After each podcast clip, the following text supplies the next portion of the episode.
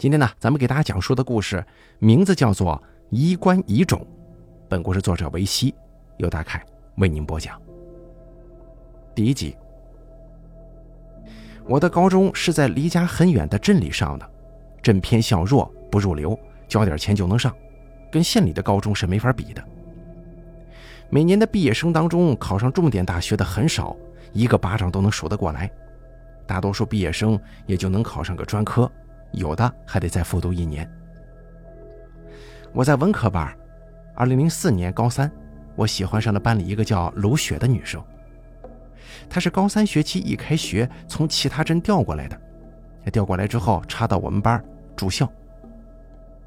卢雪模样一般，成绩平平，不怎么跟别人来往，穿着我们学校丑得出奇的校服，站在人堆里并不显眼。一开始我们只是再平常不过的同学关系，可时间久了，我却对卢雪有一种莫名的好感。她越是低调不合群，越是普普通通，越让我感觉有吸引力。我总能在一大群人当中第一眼就看到她。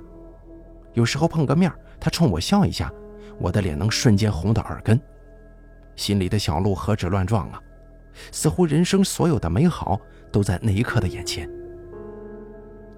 我感觉卢雪对我没有感觉，因为我也是模样一般，成绩平平，家境很差，一年四季穿着校服和露着脚后跟的袜子，这样的男生在女生眼中会被自动过滤掉。虽然跟他在一个班里朝夕相处，但我们很少交流。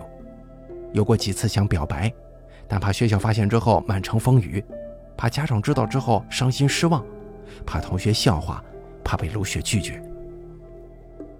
在爱情面前，人总是进化的十分谨慎，又退化的万分卑微。高考前一个月填志愿，当时的政策是先报志愿再考试。我暗自琢磨，如果以后想追到卢雪，就得跟她报考一个学校，这样追她的成功率能够大一些吗？按照当时模拟考的成绩，我们两个人的水平不相上下，正常发挥也就能考个三本。学校为了不影响学生的情绪，对每个报考的志愿都是严格保密的。我打听了好几次，也没能得到卢雪想报考哪个学校的消息。我心里挺急的，跑去跟卖包子的程哥诉苦。程哥是一个跟我谈得来的朋友，在学校门口开早餐店，卖包子、豆浆什么的。他的包子薄皮大馅儿，好吃又极为便宜。我高三那年前前后后去他那儿吃了不少包子。成哥虽然年纪比我大很多，但聊得来。更主要的是，他会看面相，也会看天象。有一回，他告诉我说，每个人生辰八字都对应自己的文曲星，在学习的时候啊，要坐在自己文曲星相应的位置，能提升学习成绩。有一段时间，我照他说的做了，还真就隐隐感觉成绩有所提升呢。也不知道是心理作用还是真有神助。不过后来我又专门避开了文曲星的位置，怕自己的成绩跟卢雪拉开距离嘛。我跟成哥一说卢雪的事儿，他说：“啊，我知道你说的是哪个，是不是那个个子不高、胖胖的，总梳两个辫子的女生啊？”“是啊，成哥，你觉得怎么样？”“嗯，跟你还挺配的。”“那是啊，我的眼光还能错了呀？”不过呀，你俩我看难成，为什么？我感觉那个女生怪怪的。既然我跟成哥吐露了心思，他就绝对会帮我。成哥说：“我教你个办法吧。”啊，你有什么追女生的攻略吗？成哥神神秘秘地说：“你可以去咱们镇西边的青塔寺拜拜，那里求事很灵，有求必应的。”第二集，青塔寺我是知道的。在镇子边上是一个占地不大的小寺院，只有一个和尚住持。寺内有塔，叫青塔，明朝时期的，三四百年了，摇摇欲坠。寺院给镇里打过几次重修的报告，但是镇里没有资金，就这么一直拖着。一年前，摇摇晃晃的青塔竟然倒了。青塔共有七层，从第二层往上都倒了。倒了之后，寺里又向镇上申请修缮资金。镇上说会向县里申请文物保护资金，可申请快一年了，资金还没下来。不过成哥说，倒了没关系的，倒了也灵。马上要高考了，课程很紧，模拟的卷子是一套接着一套，学校看得很严，住校生严禁外出。尽管如此，我犹豫了两天，还是决定冒险去寺里拜一拜。临时抱佛脚，爱情险中求嘛。那天刚上晚自习，代班老师溜号了，我就从教室后门溜了出去，爬到了校外，奔青塔寺去了。到了寺里，太阳刚落山，天还没黑透，寺门也开着，我就悄悄地走了进去。寺里一个香客没有，冷冷清清的。那个老和尚正在厢房里呼呼大睡，我没有惊扰他。按照成哥跟我说的，到倒塌的青塔前拜了拜，把自己悉心准备的祈祷词又默念了一遍，求神仙保佑，让我跟卢雪都能考上大学，考到一个学校去。啊，最主要的是让神仙加持我，让卢雪能够喜欢上我。塔前拜完之后，又到寺院唯一的大殿前去拜。大殿供奉的是佛祖释迦牟尼，殿门口摆放着蒲团和捐款箱。我没有钱捐呢，就跪在蒲团上，诚心的念叨了一番，然后磕头。可是就在我磕完第三个头起身的时候，忽然见到了一个黑色身影向大殿后面走去。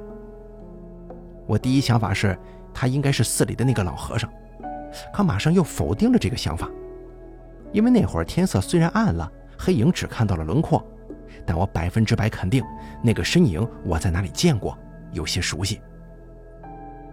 我心中一阵狐疑，赶紧从蒲团上爬了起来，向大殿后面追。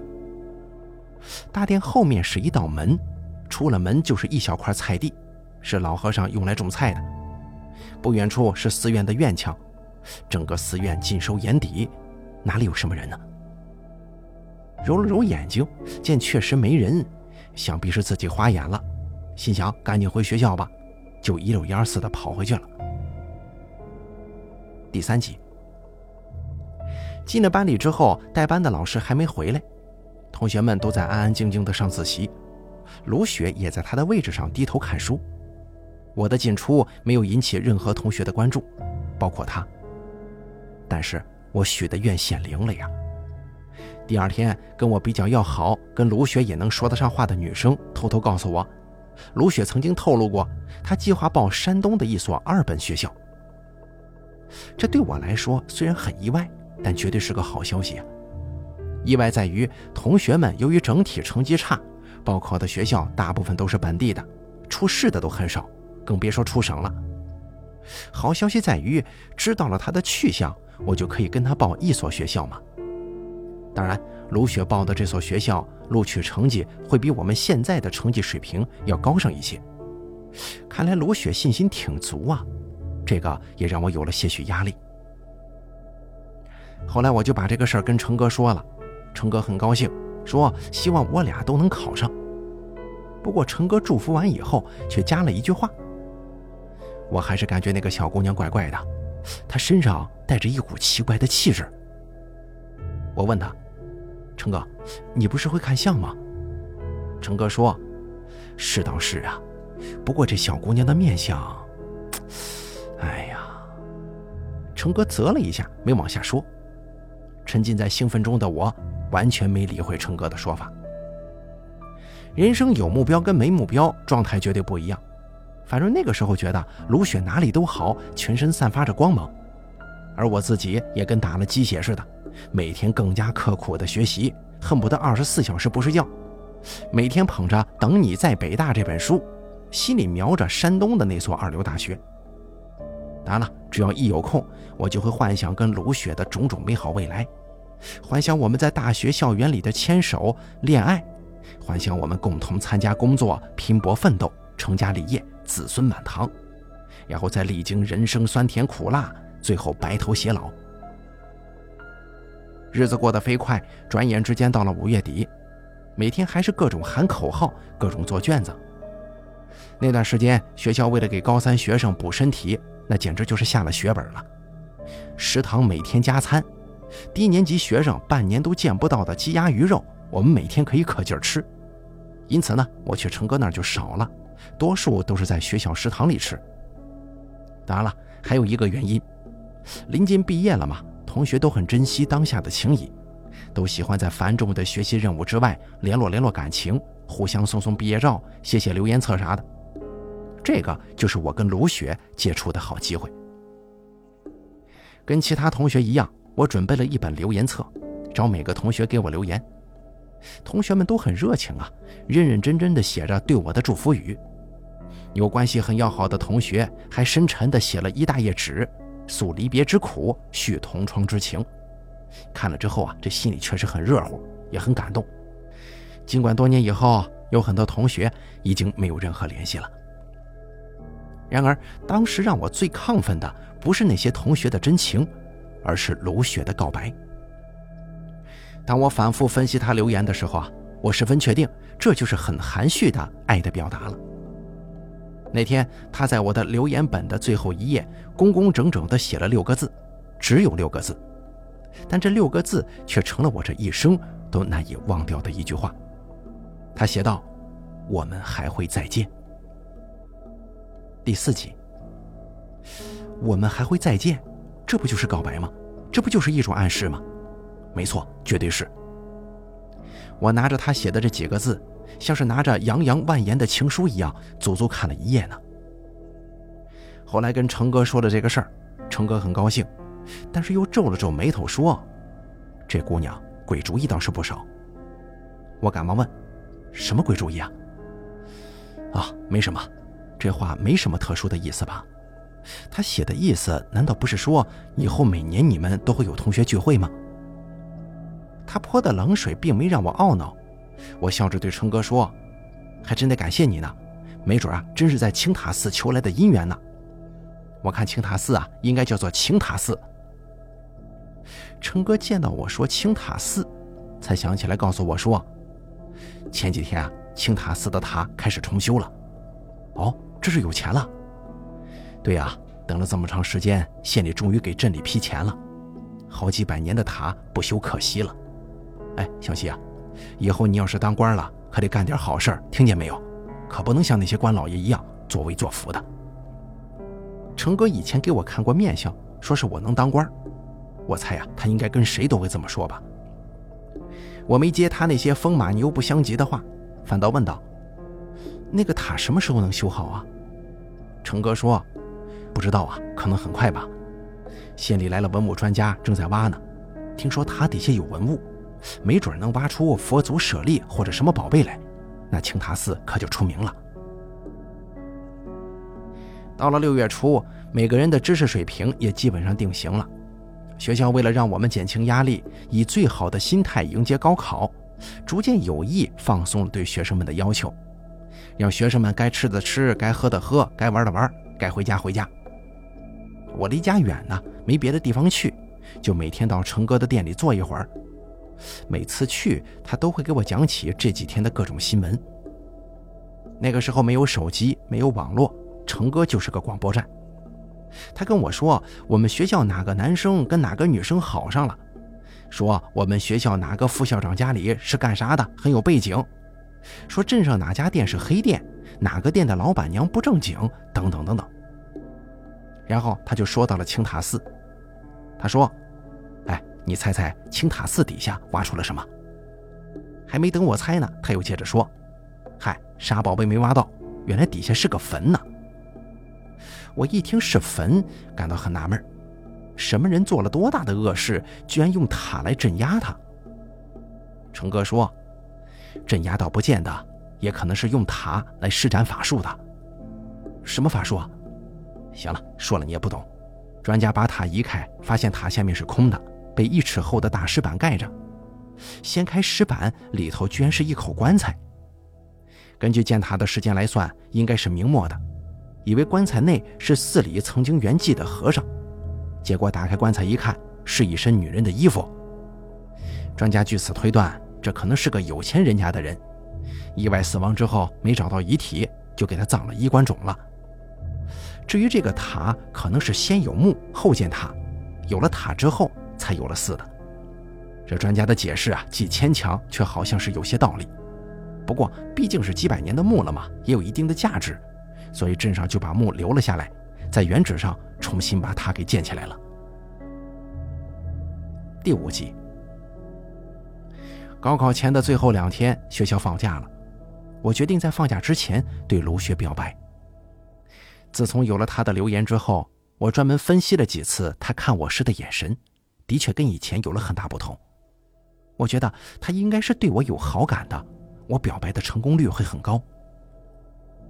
那天下午阳光很好，把每个人都晒得很暖，像是全身发光的神一样。同学们三三两两的在学校的操场上、树荫下散步、聊天、话别。我在教学楼一侧找到了卢雪，我的女神。她当时一个人正坐在路边的长凳上一动不动地发呆。我走过去，紧张到晕眩，但是又感觉很神圣，像是要完成一场战斗一样。走到卢雪身旁，我不自然地搭了句话。等到他抬头看我的时候，我像是背课文一样，把背了很多天的表白词给念了出来。我告诉他，我特别特别喜欢他，毫无理由的想跟他在一起，也跟他报考了同一所大学。我告诉他，我想对他好。前路很长，牵着他的手走下去就不会那么孤独。我告诉他，我会一直陪伴着他，不管是天涯海角，平生如影相随。我记得我说了很久的，但其实啊，就这么几句话。等我说完以后，不知道为什么，卢雪一句话都没说，突然就哭了。她捂着嘴，很伤心的呜呜的哭，哭得我不知所措的站那儿等着她哭完。有一刻钟左右吧，卢雪哭完了，但仍旧在抽泣。她从椅子上站了起来，鼓着红眼睛看着我。她从来没有这样看过我呀，一直看着，像是要把我的每一根头发都要记清楚一样。他的眼神中充满了复杂的感情，像是久别重逢后的喜悦，又像是永不相见的悲伤。最终，他什么也没说，而是在哭过、看过之后，转身走了。我望着他远去的背影，呆立在原处，不知所措，好像这个世界都抛弃了我一样。这个是我完全没有预料到的结果呀！当然，我更没想到，这一眼望尽，便是结局。两天后，二零零四年的六月七号，我参加了高考。我跟卢雪没有分到一个学校的考场，考试期间没有见到面。考完试之后，我就找卢雪。想知道她的成绩怎么样了，可没想到她居然人间蒸发了。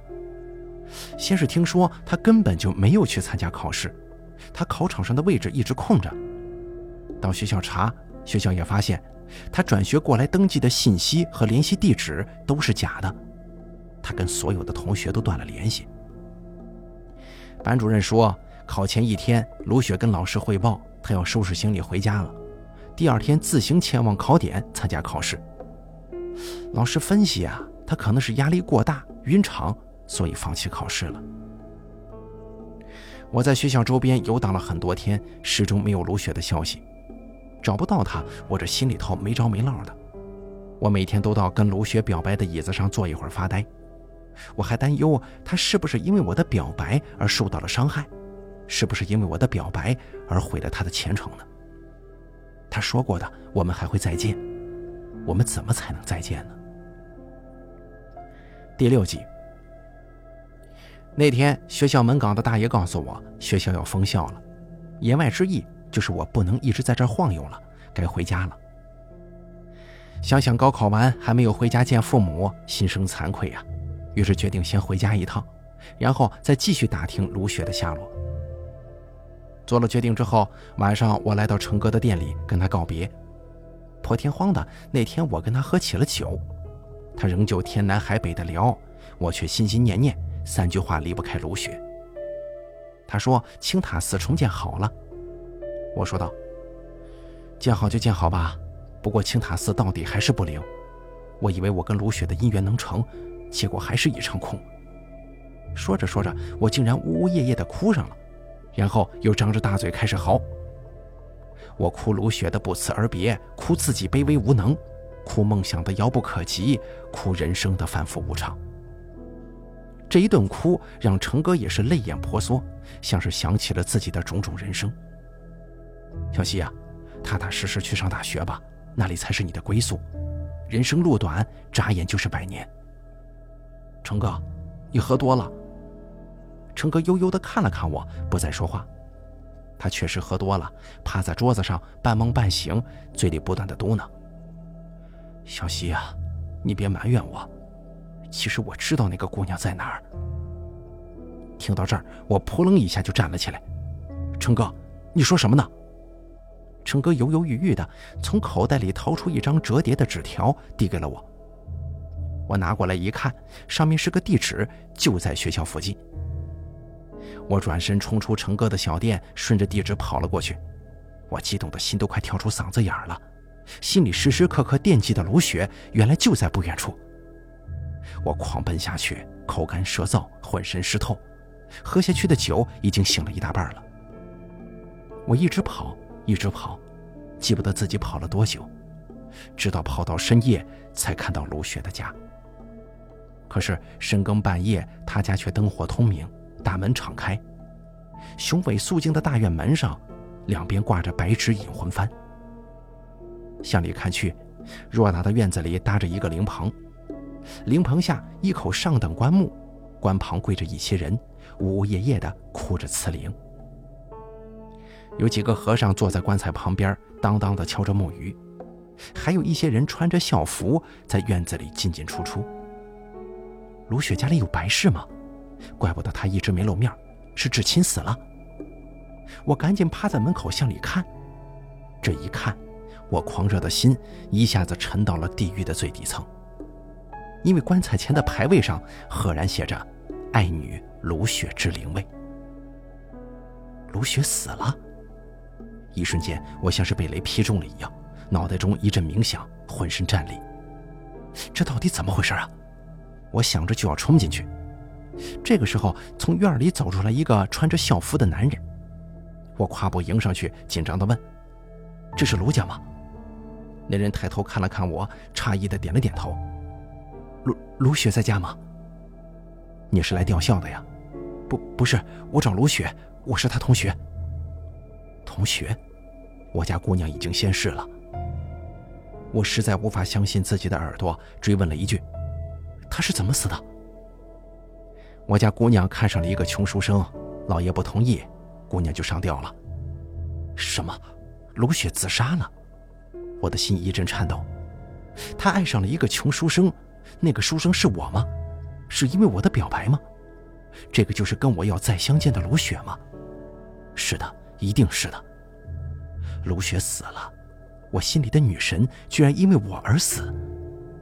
想着想着，我只觉得一阵天旋地转，倒在了卢雪家大门口。可是，在我倒下的那一瞬间，我看到了卢雪家的院子中来来回回忙活着的人里，闪过一个穿着校服的却十分熟悉的背影。成哥，我心中一个闪念，晕了过去。喝口水吧，这是我醒来之后听到的第一句话。说话的是青塔寺的那个老和尚。那个时候，老和尚正在看中央电视台的早间新闻，见我醒来，他回手把正在喝水的茶缸子递给了我。我犹豫了一下没接，赶紧问道：“我在哪儿啊？”老和尚把我昨天醉倒在寺门口，又把我抬到寺里睡了半宿的事说了。年轻人呐，酒得少吃，事要多知。喝这么多酒，醉倒在寺门口，这是被我发现了呀！要是被狼叼走了，怎么办呢？阿弥陀佛！我一愣，忽然从老和尚的睡榻上坐了起来，诧异地看着眼前的一切。昨天夜里醉倒在寺门口，我没去卢雪家，纸条上的地址是哪儿啊？成哥为什么会在卢雪家呢？想着想着，忽然一种悲戚之感涌上心头。赶紧下了床，往学校门口成哥早餐店跑。不过被我猜中了，成哥不见了。他的店里还摆着我俩昨夜吃过的酒菜，只是人不见了。问了左邻右舍，都没见到人。此时此刻，我心中已经明白了七八分：成哥跟卢雪都跟我不是一个世界的人。我又回到青塔寺找老和尚。但是没有跟他说卢雪跟成哥的事儿，只是探听了一些消息。大师，前些日子修塔，地下挖出了什么呀？老和尚说：“青塔挖开的时候啊，地下是一主一仆两口棺材，这种墓都是主人死后跟主人感情很深的仆人自愿陪葬的。因为仆人地位较高，所以会有仆人棺。不过那两个棺都是衣冠冢，也就是说，两个棺材里都没有尸体。我明白了，卢雪就是塔下主人棺的主人。一年前塔倒了，他的原身出来了。”遇到了我，但是他只是一个幻化为只有人身却不能转世的人，不能跟我在一起，还得回到棺木里去。我记得成哥曾经跟我说过，一个人死后灵魂在六道轮回中转世，但尸身也可以幻化成人来到人间，看看自己将要转世的人过得好不好，帮助转世的自己完成前世心愿。其实这只是我的推断。活生生的卢雪消失了，我无论如何也不能接受她就是青塔下的关中人。我想求老和尚再度打开那两口棺材，但还是放弃了，因为我害怕呀，怕他真的在棺里，又怕他不在。他在，我怎么办？他不在，我又能如何呢？我昨晚经历的是成哥告诉我的几百年前的故事，他想告诉我卢雪的前世今生。也是为了让我了却这段孽缘吧。可是我如何了却呢？我们永远不能再相见了。也许真就如成哥所说，有些人的缘分只有这么长，缘分没了，那就真的没了，这一辈子无论如何也不会再见。